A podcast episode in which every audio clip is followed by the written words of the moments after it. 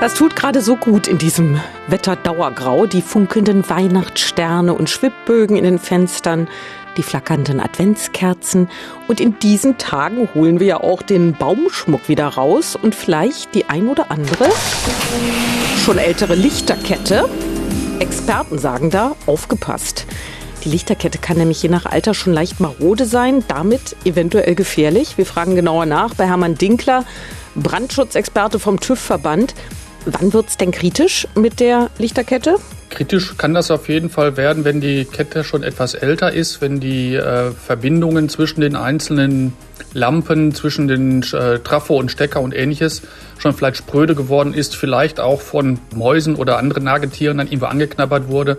Da sollte man auf jeden Fall darauf achten, auch dass dann die Einführungen in diese Lichterketten, in die Lampen selber dann irgendwie dann nicht durchgescheuert sind oder ähnliches. Also besser genauer hingucken. Was passiert im schlimmsten Fall? Es kann schiefgehen an ihnen wurden natürlich alle Gefahren mit elektrischem Strom, dass man sich im Zweifelsfall dort dann äh, einen elektrischen Schlag dann irgendwie abholt, der auch schon mal schlimmere Ausmaße annehmen kann, möchte nicht sagen bis zum tödlichen, aber dann schon zumindest sehr schmerzhaft auch sein kann. Es kann aber auch sein, dass es da zu irgendwelchen kleinen Lichtbögen äh, kommt, die dann auf Dauer dann oder auch dann zu einem Brand führen können, gerade wenn dort irgendwo ein trockener Weihnachtsbaum, ein trockener Adventskranz oder anderes brennbares Material direkt in der Nähe ist. Kerzen soll man bekanntlich löschen, wenn man das Zimmer oder das Haus verlässt.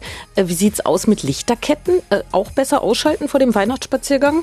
Die Geräte sind grundsätzlich sicher, aber das, um, um, wirklich vorsichtig zu sein, um auch wirklich kein Risiko einzugehen, was da sich vermeiden lässt, sollte man solche Lichterketten dann nach Möglichkeit auch nachts oder wenn man nicht da ist, dann ausschalten hat man ja auch nicht wahnsinnig viel von davon, wenn man nicht da ist.